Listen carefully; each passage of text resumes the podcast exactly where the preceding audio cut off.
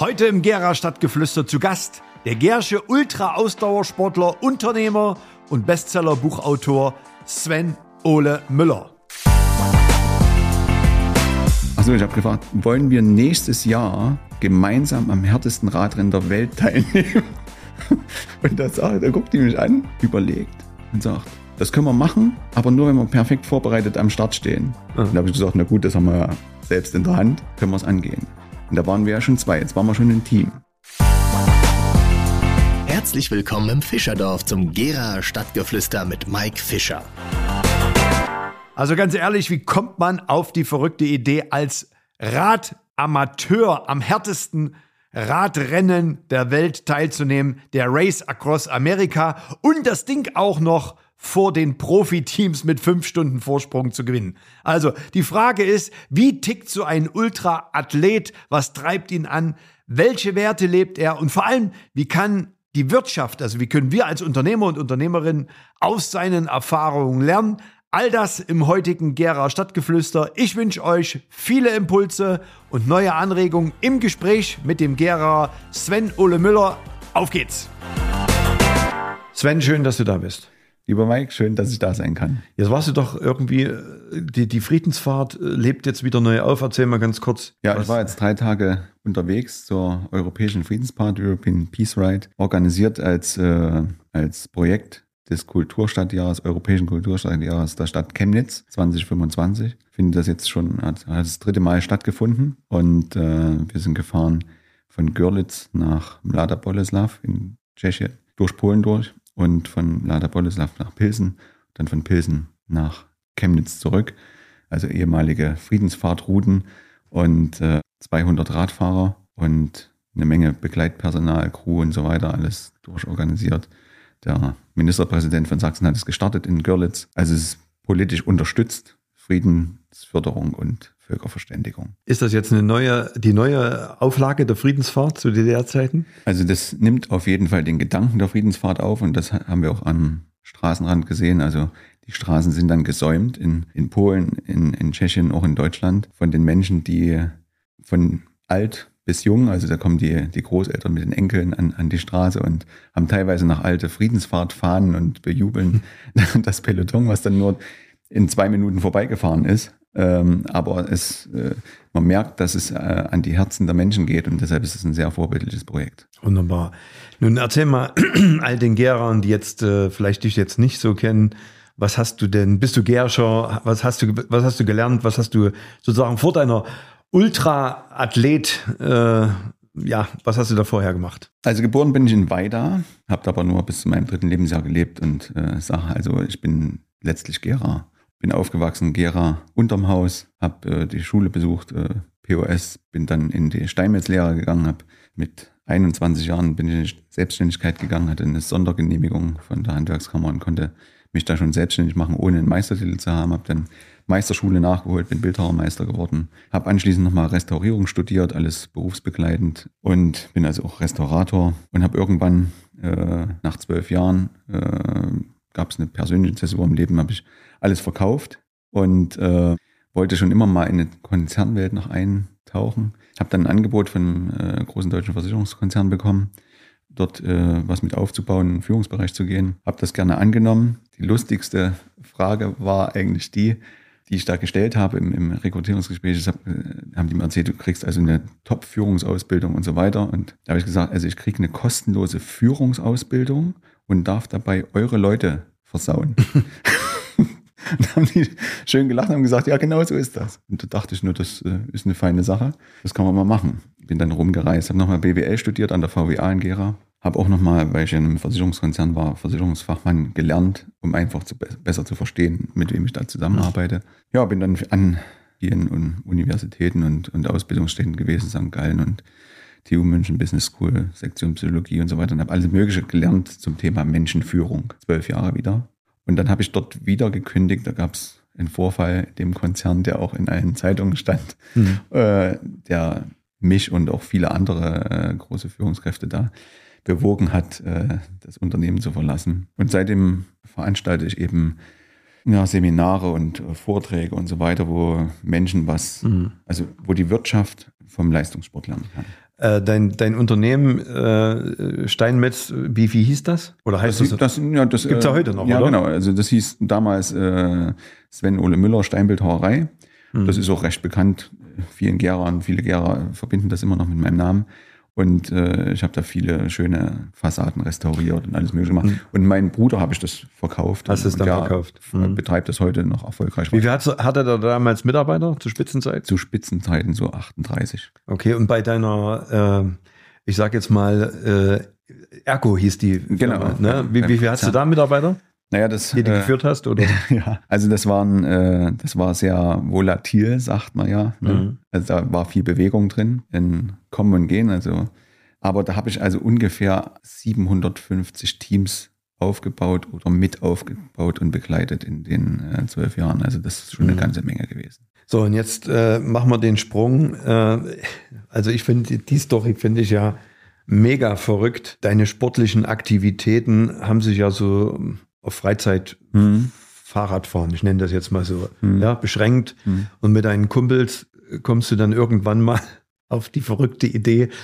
äh, beim Bier trinken am Sonntagnachmittag am härtesten Radstraßenrennen der Welt von der Ostküste zur Westküste äh, durch die USA äh, zu fahren. Wie, wie, wie, wie, wie, wie, wie kam das? Die ganz ehrliche Geschichte dazu ist die, bin mit neun Jahren in Leistungssport in der DDR gekommen, erst Le Leichtathletik und so weiter. Da hat man ja im Panoramapalast damals eine große Urkunde verliehen bekommen. Da haben Mhm. sechs Leute drauf unterschrieben gehabt, vom Klassenlehrer über einen DDSB-Chef und einen Trainer und was weiß ich, wer da alles unterschrieben hat. Das war also ein großes Kino, da wusstest du, dass du eine Verpflichtung eingegangen bist, als Kind. Mhm. Aber die Leute wussten auch, dass sie eine Verpflichtung eingegangen sind, äh, dich entsprechend zu fördern. Mhm. Also es war was, also Leistungssport war im Fokus, sagen wir mal so. Ja. Ne? Und äh, da wurdest du konditioniert. Mit, mit zwölf Jahren hätte ich auf die Sportschule gehen können nach Jena, hatte aber immer Heimweh und äh, ich wollte also nicht ins Internat gehen mit zwölf Jahren und so weiter.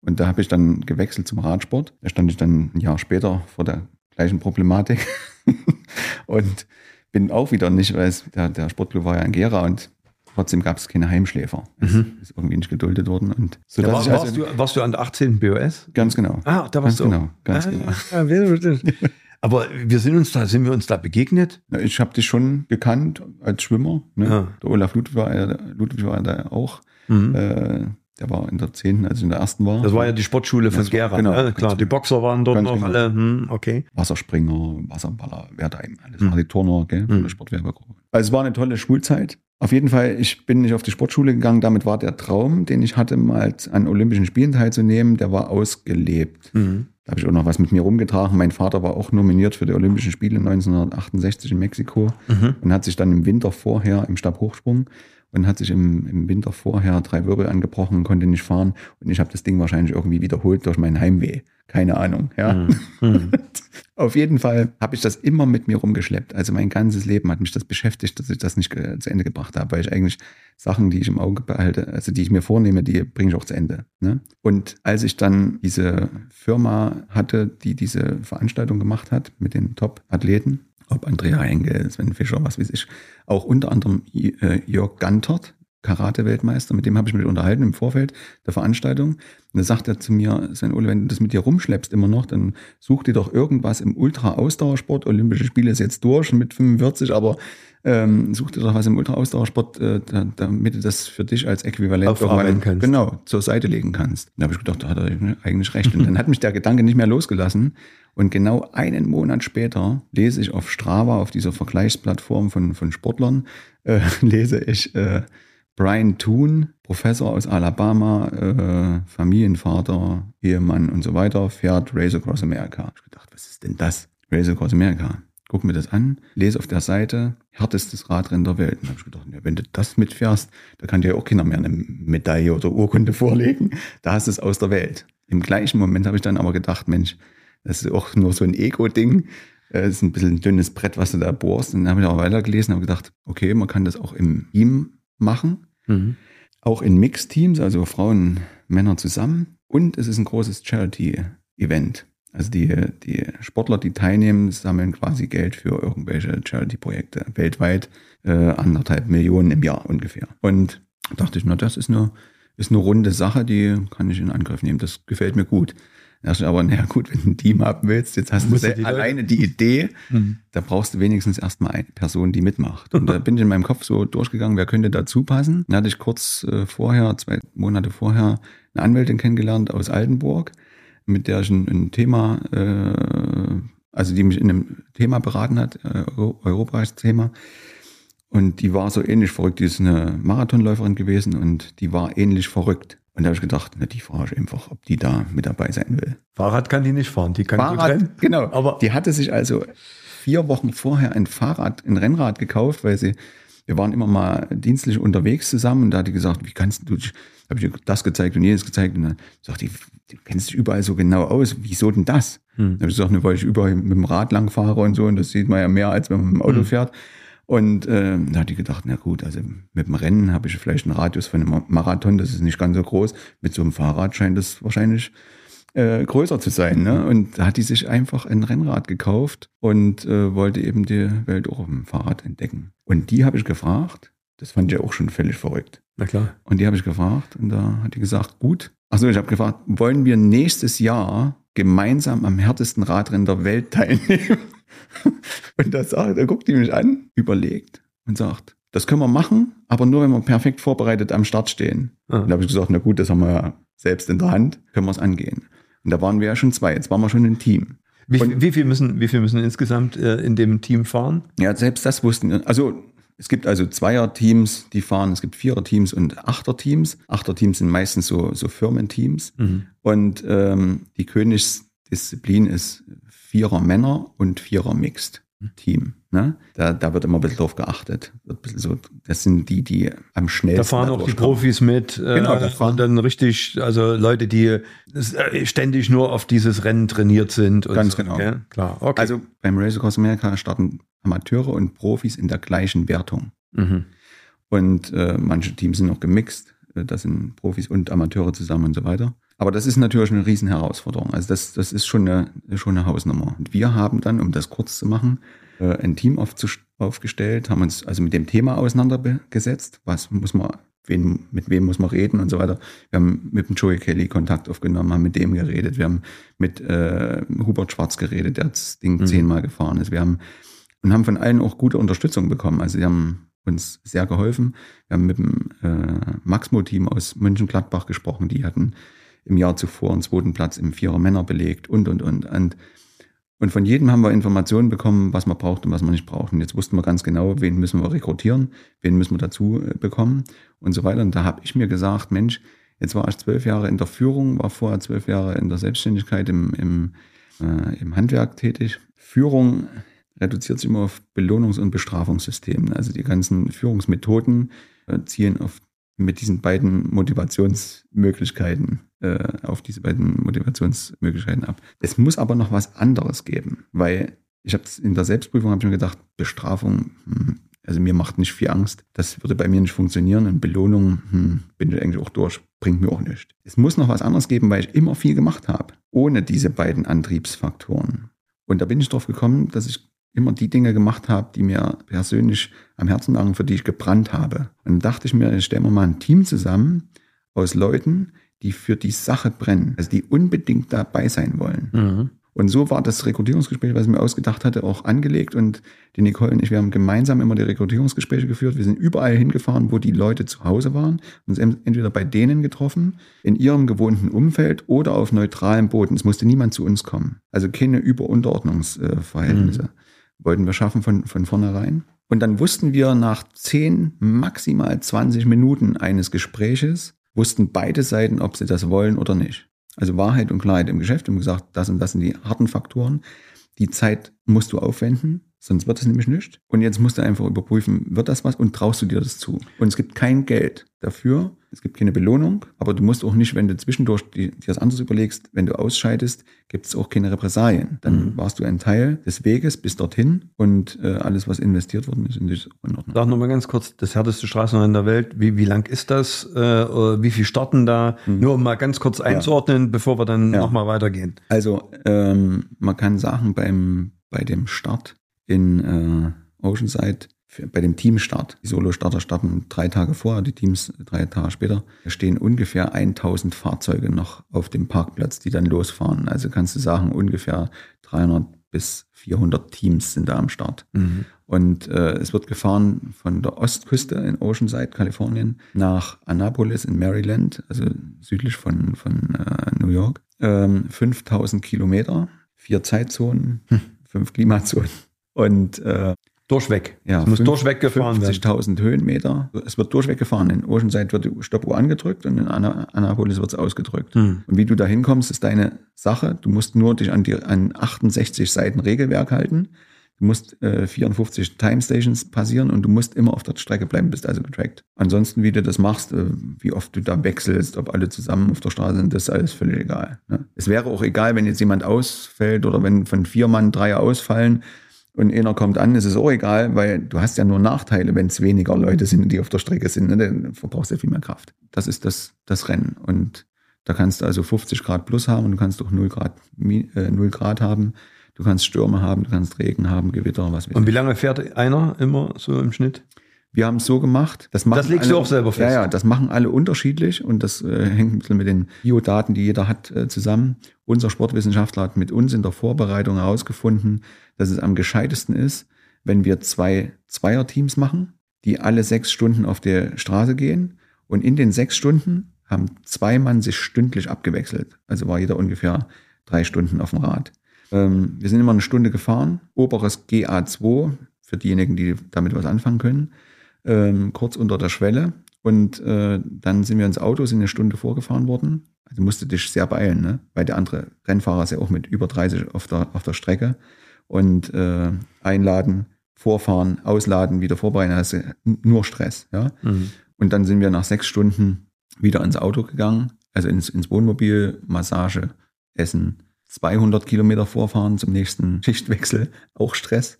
Ja. Also du bist immer nur unterwegs und du verlierst nach zwei Tagen, hast du überhaupt keine Ahnung mehr, wo bin ich, welcher Tag ist heute, welcher Wochentag. Und du, du weißt gar nichts mehr. Du weißt nur, ich bin jetzt gleich wieder dran. Ich muss gleich wieder Rad fahren. Ne? Dann habe ich eine Stunde Pause, dann musst du eine Stunde Rad fahren. Befasst dich ein bisschen mit dem Streckenprofil und so weiter. Also viele, viele kommen auch nicht an, aber Ja. ich will noch mal ganz kurz zurückschrauben. Du, ja, du hast dann das Team zusammengesucht, aber es waren alles Amateure, es ist kein Profi dabei Genau. gewesen, sondern aus der Rekrutierung habt ihr dann festgestellt, okay, du passt zu uns. Wie groß ist das Team dann gewesen zum Schluss? Wir waren ins, also wir haben insgesamt 28 Leute rekrutiert. Zehn Leute sind auf, auf dem Weg verloren gegangen wieder. Aus nachvollziehbaren Gründen. Wir hatten ja viel, also wir hatten die Führungsmethode äh, Souveränität, also wir wollten souveräne Persönlichkeiten haben, Freiheit und Vertrauen. Auf dem Weg haben eben manche gesagt, wird nicht. Wird mit der Familie nicht, habe ich anders eingeschätzt. Unser Physiotherapeut hat beispielsweise aufgehört äh, nach der 72-Stunden-Simulation, also knapp acht Wochen vor dem Start, hat der Physiotherapeut gesagt, ich kann nicht mit nach Amerika fahren. Das war ein ganz schöner Ruck im, in, in der Truppe.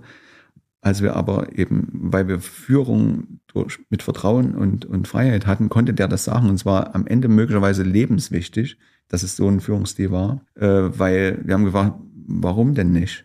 Da sagt er, ich habe auf der 72-Stunden-Simulation gemerkt, dass ich mit dem Schlafentzug nicht hinkomme. Ich kann das nicht kompensieren. Ich habe nach 72 Stunden, also nach der Hälfte der Zeit, die wir da drüben fahren werden, schon solche Probleme gehabt. Ich sitze dann vielleicht am Steuer von einem Begleitfahrzeug oder vom, vom Wohnmobil und äh, bringe uns um oder wir sind dann schwer verletzt, aber das kann ich nicht machen, aus der Verantwortung heraus. Und dafür war es gut. Ne? Also wir sind am Ende dann mit 15 Leuten rübergeflogen, hatten drei Mann hier in der Homebase, unseren Sportwissenschaftler, Charity-Beauftragte und unseren CFO. Die sind hier geblieben und äh, 15 Mann sind rübergeflogen. Und euer, Und vier sind Rad gefahren. und euer, euer Ziel war, wir starten, Hm. das wäre schon mal super, dabei sein ist alles Hm. Und wir kommen auch an. Das war sozusagen so die Definition, oder? Das war die Ausgangssituation. Mhm. Und dann kommt natürlich der, jetzt hast du einen Sportwissenschaftler, Dr. Konrad Smolinski, auch Sportpsycho in, in Sportpsychologie promoviert.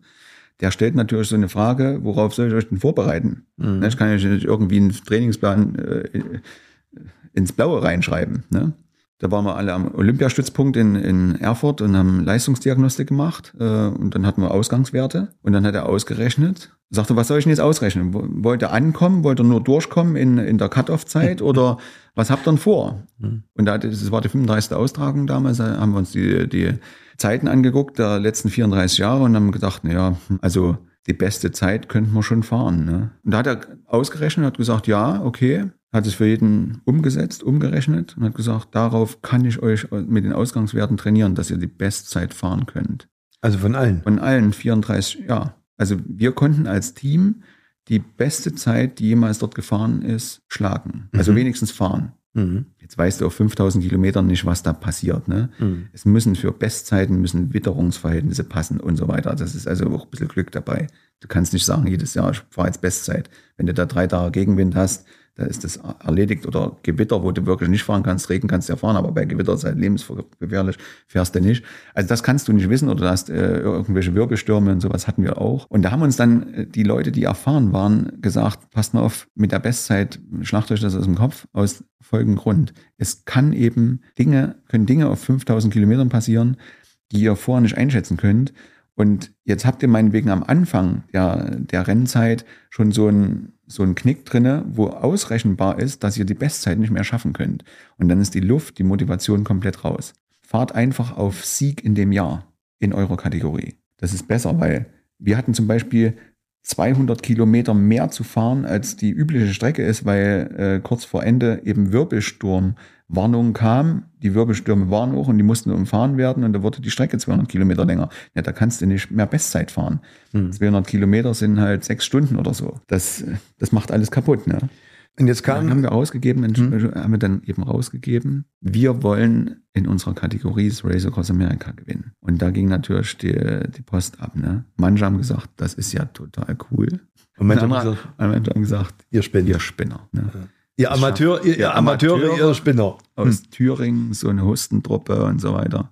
Das könnt ihr niemals. Gell? Manche haben gesagt, ihr werdet nicht an der Startlinie stehen und so weiter. Naja, aber wir sind halt ein bisschen so Leistungstypen trotzdem alle gewesen. Ne? Ansonsten kommt man nicht auf die Idee, da freiwillig mitzumachen. Ja. Und da hat uns das erst recht angespornt. Ne? Und um es kurz zu machen, wir haben dann vor einem amerikanischen Profiteam mit fünf Stunden Vorsprung gewonnen. und die waren, und das müssen wir dazu sagen, also ehrlich. Also, ganz kurz, ich muss das nochmal einordnen. Äh, du, du holst ein, ein, Team zusammen. Ja. Da ist zum Beispiel eine Frau ist mit dabei, die hat also vorher gar kein Fahrrad genau, gefahren. Genau. Ein Jahr später fährt die mit das härteste ja. Straßenrennen, ja. Äh, Fahrradrennen der ja. Welt. Und ihr macht mit fünf Stunden Vorsprung vor dem zweiten Profiteam, genau. gewinnt ihr die genau. Race of America. Genau, Race of America, genau. Verrückt, ne? Und aus der heutigen Sicht, was hat denn, was hat denn da noch, oder was, was war denn da der ausschlaggebende Punkt? Also nur allein Talent oder hm. äh, da, da, da spüre ich ja viel Wille. Also ja. ist da, was war denn da der Erfolgsfaktor Nummer eins aus deiner Sicht? Also ich sage ja immer, Fleiß schlägt Talent. Und der Sven hm. Fischer, äh, der hat, hat es, äh, der hat gesagt, Sven Ole, stimmt, unter der Bedingung, dass Talent nicht fleißig ist. Und deshalb hat man ein gutes Mix. Also Fleiß schlägt Talent, wenn Talent nicht fleißig ist. Mhm. Jetzt hatten wir bestimmt ein bisschen Talent und waren auch noch fleißig. Aber ich habe von Anfang an gesagt, weil wir ja nur elf Monate Vorbereitungszeit hatten, und es gibt ja eben Radsportler, die seit vielen Jahren Rad fahren und dort, dort mitfahren, äh, müssen wir es anders angehen. Also mir war klar, dass wir auf die Sachen uns konzentrieren müssen, die andere als Nebensächlichkeiten möglicherweise liegen lassen. Zum einen, wie die Teamkultur beschaffen ist. Und deshalb haben wir als, als Charity-Projekt die Akademie für Potenzialentfaltung angesprochen, die damals frisch gegründet war vom Professor Gerald Hüther, vom populärsten Hirnforscher im deutschsprachigen Raum und haben uns mit ihm getroffen. Ich sagte ab jetzt Gerald, ne? Mhm. aber es ist der Professor Gerald Hüther, äh, wenn ich Gerald sage. Und mit ihm haben wir uns gesprochen getroffen und er hat uns befragt zu dem Thema, was wir da eigentlich vorhaben und so weiter. Waren wir zu fünf da gewesen in Leipzig. Dann hat er gesagt, als er so mit uns gesprochen hat, er wollte also rausfinden, ob wir ihn nur benutzen wollen, also seine Popularität benutzen wollen oder was weiß ich. Das wollten wir nicht. Wir hatten sogar den Ansatz, die Akademie einfach bekannter zu machen. Und daraus hat sich so eine Synergie ergeben. Er wollte uns unterstützen und wir wollten ihn in, auf unsere Weise unterstützen. Und das hat also wunderbar funktioniert. Er hat uns mit auf den Weg gegeben oder anders, nachdem er uns am Ende des Gesprächs gesagt hat, aber so, wenn ich euch so reden höre, habt ihr doch nicht nur das bisschen Fahrradfahren durch Amerika miteinander vor. da habe ich gesagt, wie bitte? Sagt er, ja. Ich sage, na was denn? Und da war kurz Ruhe und hat gesagt, das erkläre erklär ich euch danach. Mhm. Er hat nämlich vom Anliegen gesprochen. Wir, es wäre günstiger, wenn wir ein Anliegen hätten und nicht nur das Ziel, am Race Across America teilzunehmen und zu gewinnen. Mhm. Das ist ja ein Ziel, es ist ja dann zu Ende. Mhm. Und am Ende hast du Erfolg. Das heißt, es ist etwas erfolgt, worauf du hingearbeitet hast. Mhm. Aber nach dem Erfolg kommt immer das Loch. Und in dem Loch bewährt sich dann so ein Team. Da zeigt sich, ob die zusammen, ob die zusammen was machen wollen oder nicht. Oder ob das nur so eine, eine Aktion, nur so ein Projekt war. Und wie war's? Ja, es war eben nur so ein Projekt, aber da mussten wir selber dahinter kommen. Wir haben Mhm. vorher das Thema Anliegen schon, wir haben das schon irgendwie verstanden, aber eben doch nicht, weil ja unsere Gesellschaft auf äh, Erfolg und Ziele erreichen äh, konditioniert ist. So wirst du konditioniert vom Kindergarten, Schule, Studium, immer, immer Ziele, Ziele, Ziele, Klausuren, Abschlüsse und so weiter.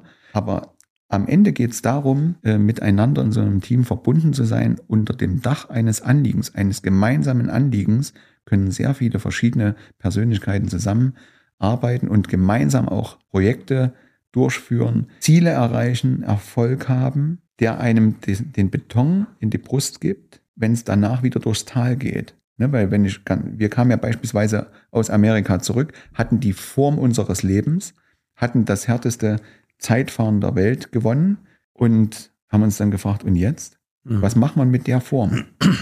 Das heißt, Dann nimmst du ja nicht an einem Kirchturmrennen statt. Mhm. Ne? Ja. Also ihr hattet im Grunde genommen zwar ein Ziel, aber kein Anliegen. Jetzt brecht, genau. brecht das mal aufs, aufs Unternehmertum runter. ist ja auch spannend, Ja. weil viele Zuhörer ja auch Unternehmer, Unternehmerinnen Genau. sind. Wie, wie, wie, wie, wie kann man das vielleicht so adaptieren aufs Unternehmertum? Ja. Noch einen Satz dazu. Er hat uns noch gesagt, versucht mal euch in dem Team zu behandeln, wie sich Verlobte behandeln. Team Engagement and Co-Creativity. Das ist also co-kreativ in einem Team zusammenzuarbeiten, ist die englische Übersetzung. Team Engagement Co-Creativity, wo Engagement, also Verlobung drin steckt. Behandelt euch mal wie Verlobte.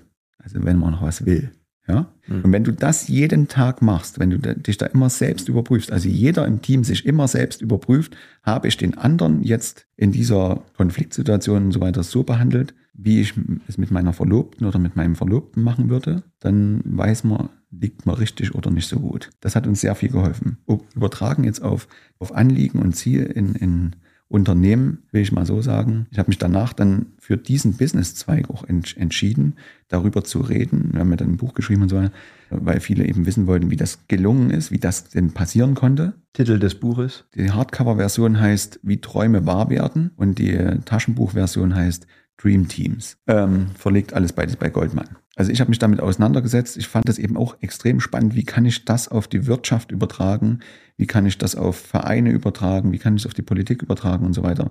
Weil das eine Art des Zusammenlebens ist, aus der ganz viel entstehen kann. Da kannst du zum Mars fliegen ohne weiteres und so weiter. Da kannst du Medikamente gegen Krebs äh, und gegen AIDS und was weiß ich erfinden. Das ist alles kein Hexenwerk, wenn man eine Kultur in dem, in dem Unternehmen oder in der Gemeinschaft schafft, die alles, also die den Mind öffnet, wie die Amerikaner sagen. Ne? Also man muss sich damit ein bisschen länger auseinandersetzen. Ich bin ja auch konditioniert auf Ziele, Zielerreichung und so weiter. Und ich habe tatsächlich in der direkten Auseinandersetzung damit und in der Rekapitulation dessen, was wir erlebt haben und der Analyse und Synthese dessen, was wir erlebt haben, tatsächlich trotzdem fast vier Jahre gebraucht, um das zu verstehen, was das ist. Und heute rede ich eben darüber, mache Seminare und Vorträge und so weiter dazu und bin da behilflich. Es lässt sich bis heute nicht auf ein Wort reduzieren. Oder es ließe sich auf ein Wort reduzieren, was ich aber definitiv nicht aussprechen werde, jetzt hier, weil das anders belegt ist. Du kannst es schon sagen. ich kann das schon Du sagen. kannst es schon also sagen. du bist der, tatsächlich der Einzige, der das ja aus seiner Praxis heraus auch äh, lebt und umsetzt, aber du bist damit ein absolutes Alleinstellungsmerkmal mit eurer Firma, mit der, mit der Fischer Akademie. Und wir haben ja auch ein bisschen zusammen gearbeitet und dann kam da ja Mhm. da, die Idee bei euch raus, alles aus Liebe. Mhm. Und da aber Liebe sehr unterschiedlich besetzt ist, kann das falsch Jeder versteht, das, jeder versteht das anders. Was Ja. ist Liebe? Und vor allen Dingen Liebe im beruflichen Kontext Ganz ist ja genau. noch, noch problematischer. Ganz genau. Tatsächlich Mhm. geht es aber darum, sich liebevoll, humanitär zu begegnen. Und ähm, Es ist, es ist, es ist das, das aufrichtige Interesse an, der, der Entwicklung, des Entwicklung anderen. des anderen, Das, das, genau. das, ist, das genau. ist die Bedeutung der Liebe. Ist außergewöhnlich äh, und hat so viel Kraft. Also überleg mal, genau. wenn jeder sein Ego wegschmeißt Genau. und wirklich Interesse hat, richtiges, aufrichtiges Interesse an der Entwicklung genau. des anderen in einem Unternehmen. Dann gibt es keinen Hintern Rücken mehr Gequatsche oder ich will den anderen kleiner halten, damit ich größer erscheine. So sieht's aus. Und wenn wir so eine Welt hinkriegen würden, das wäre natürlich schon ja, Hammer. das wäre sehr erstrebenswert. Und das, haben wir, und das haben wir gelernt durch die Race of America. Ja, genau. Ähm, lieber Sven, sag mir noch mal bitte, was sind jetzt deine zukünftigen äh, Projekte? Was, was hast du jetzt zukünftig noch vor? Also ich fühle mich sehr wohl damit, diesen Gedanken weiterzutragen. Und ich habe also viele schöne Buchungen in, in, Unternehmen, die auch was bewirken können. Ich lerne dadurch unglaublich viele äh, bereichernde Menschen kennen. Seit ich mich auf dieses Thema konzentriere, ist es auch so, ich habe ja früher auch schon viele Vorträge gehalten, um die 1500 äh, Vorträge, Keynotes und so weiter. Ähm, und es war oft so, dass ich nach, nach diesen Veranstaltungen wie so eine Sau mich gefühlt habe. Ich sag's mal so, wie so eine Sau, die in ihrer, in ihrer Box liegt mit so zehn Zitzen wo alle dran rumgezutscht haben und ich war also völlig leer. Und heute ist das so, wenn ich heute über dieses Thema rede und ich werde auch nur noch von Menschen angesprochen, die so sind, die haben alle was zu geben. Die sagen wie du beispielsweise, äh, wir wollen aus einer Gurkentruppe was ganz Besonderes machen und auf die Idee auch das auszusprechen, kommen nur die, die gar keine Gurkentruppe mehr sind, sondern die schon ganz weit vorn sind. Ja. Und mit denen habe ich heute zu tun und die, die geben mir dann was. Ich gehe also heute aus den Veranstaltungen und bin genauso euphorisiert wie die Leute selbst. Also ich fühle mich nicht mehr ausgesaugt. Und da weiß ich, dass ich auf dem richtigen Weg bin. Und das kann ich also auch sehr, sehr lange. Ne? Also wenn man selber Energie aus seiner Arbeit ziehen kann, kann man das ja sehr, sehr lange machen. Ich habe gar keinen ich wüsste gar nicht, warum ich da in Rente gehen soll oder sowas. Ne? Mhm. Ist, und ähm, man kann ja über die, die Intensität, die Menge nachdenken, aber nicht, äh, ob oder ob nicht. Also das mache ich weiterhin. Dann habe ich mich ja danach nochmal drei Jahre auf das Red Bull Transsiberian Extreme vorbereitet, das härteste Radrennen der Welt. Also aber Einzelrennen. Einzelrennen, also Radrennen wie Etappenrennen wie die Tour de France, 15 Etappen, 9200 Kilometer von Moskau nach Vladivostok, waren zehn Leute äh, qualifiziert äh, auf der ganzen Welt, ich für Deutschland. Äh, das hat erfüllt einen auch mit einem gewissen Stolz und so weiter. Aber weißt du auch, dass du ein bisschen eine Klatsche haben musst wahrscheinlich. Weil die anderen kommen ja alle nicht auf die Idee. Ja. Und, äh, und äh, das ist leider ausgefallen, nachdem ich mich da drei Jahre darauf vorbereitet habe, mit jeweils 1300 Stunden Training im Jahr, zweimal wegen Corona mhm. und, und jetzt letztendlich durch diesen Krieg, das auch auf lange Sicht nicht mehr stattfinden wird das war nochmal eine ganz schöne Zäsur. Also habe ich auch wie alle anderen Qualifizierten sehr damit zu kämpfen gehabt, weil du dich ja dann neu ausrichten musst, weil du kannst ja dann auch nur noch ein Downgrade machen. Also auf jeden Fall war es sportlich so, dass ich jetzt sportlich sage, ich habe meine Karriere im weitesten Sinne beendet. Ich mache viele Charity-Sachen, äh, fahre an solchen, bei solchen Sachen mit, wie europäische Friedensfahrt oder sowas. Ich mache auf solche Sachen aufmerksam oder Hansetour Sonnenschein, wo wir für, für die äh, Kinderkrebsstation Rostock sammeln und so weiter äh, jedes Jahr. Und sowas mache ich noch nach wie vor. Ich, ist, da, ist da jetzt das Heimweh von damals äh, aufgearbeitet? Das, das Ding ist ja mit dem Race Across America durch gewesen. Mm, okay. Ich hatte nur, habe nur gemerkt, dass noch, noch die Kraft in mir ist, das andere auch noch zu machen. Und das Sieg, der Solo-Sieger vom, vom mhm. Race Across America 2016 war auch ein Deutscher, Pierre Bischoff. Und der ist danach angesprochen worden äh, für das Red Bull Extreme, ist das zweimal mitgefahren und hat es beim zweiten Mal 2018 auch gewonnen und ist der letzte Sieger des äh, Red Bull Transsibirien Extreme. Und ich wäre 2020 gestartet und wir sind auch befreundet. werden. Also das hat, hat mich einfach noch interessiert, weil mich diese... Aber das musst du jetzt nicht noch aufarbeiten. Das oder? muss ich mehr aufarbeiten. Das muss ich nicht mehr aufarbeiten. Äh, ich hätte nur gerne äh, auch die, die Weiden Russlands kennengelernt und dieses, also zehn Rennfahrer, 120 Mann Begleitpersonal, es ist unvorstellbar auf einer vollbefahrenen Hauptschlagader nach Asien. Äh, Mit also, Sache zu fahren, ja, das ist ja eigentlich fast tödlich eigentlich tödlich und deshalb ja auch diese Begleitfahrzeuge und so weiter. Also wir wären da komplett abgeschirmt gewesen. Mhm. Und äh, aber es ist verrückt. Es gibt auch, wer im Netz da bei YouTube mal googeln will, kann das eingeben. Red Bull Trans-Siberian Extreme gibt es einen schönen Film dazu, äh, Zusammenschnitte. Also das habe ich aber jetzt ad acta gelegt und werde vielleicht irgendwann mal dahin reisen, privat, wenn sich alles wieder beruhigt hat. Und ja, Lieber Sven, du bist ein typisches Beispiel, dass Gera ganz viele spannende äh, Menschen in unserer Stadt hat. Äh, zum Schluss immer noch mal meine Frage an, an meine Gäste. Wen wünschst du dir, denn auch mal im Podcast, den du persönlich auch spannend findest? Also ad hoc hätte ich jetzt gesagt, in Olaf Ludwig, den habt ihr ja nun aber schon da gehabt. Und äh, deshalb nenne ich noch eine andere Persönlichkeit, die mir auch in meinem Leben äh, behilflich war. Also zum Thema Führung als junger Mensch was zu lernen, äh, weil ich mit ihm zusammenarbeiten konnte, ist der Dieter Rossmann, der die Firma Rossmann Bau äh, mhm. Hatte oder hat. Und der war immer ein Typ, der offensichtlich mit der Muttermilch so ein Führungsgen mitbekommen hat. Also da habe ich mir viel abschauen können. Und den könntest du mal einladen. einladen. Lieber Sven, danke für die Empfehlung. Das werden wir gerne tun. Ich wünsche dir alles Gute, sportlich als auch beruflich. Wir bleiben weiter in Verbindung. Vielen Dank fürs Gespräch. Vielen Dank, lieber Mike. Tschüss. Dieser Podcast wurde präsentiert von der Fischer Academy, der wohl bekanntesten Fahrschule Deutschlands.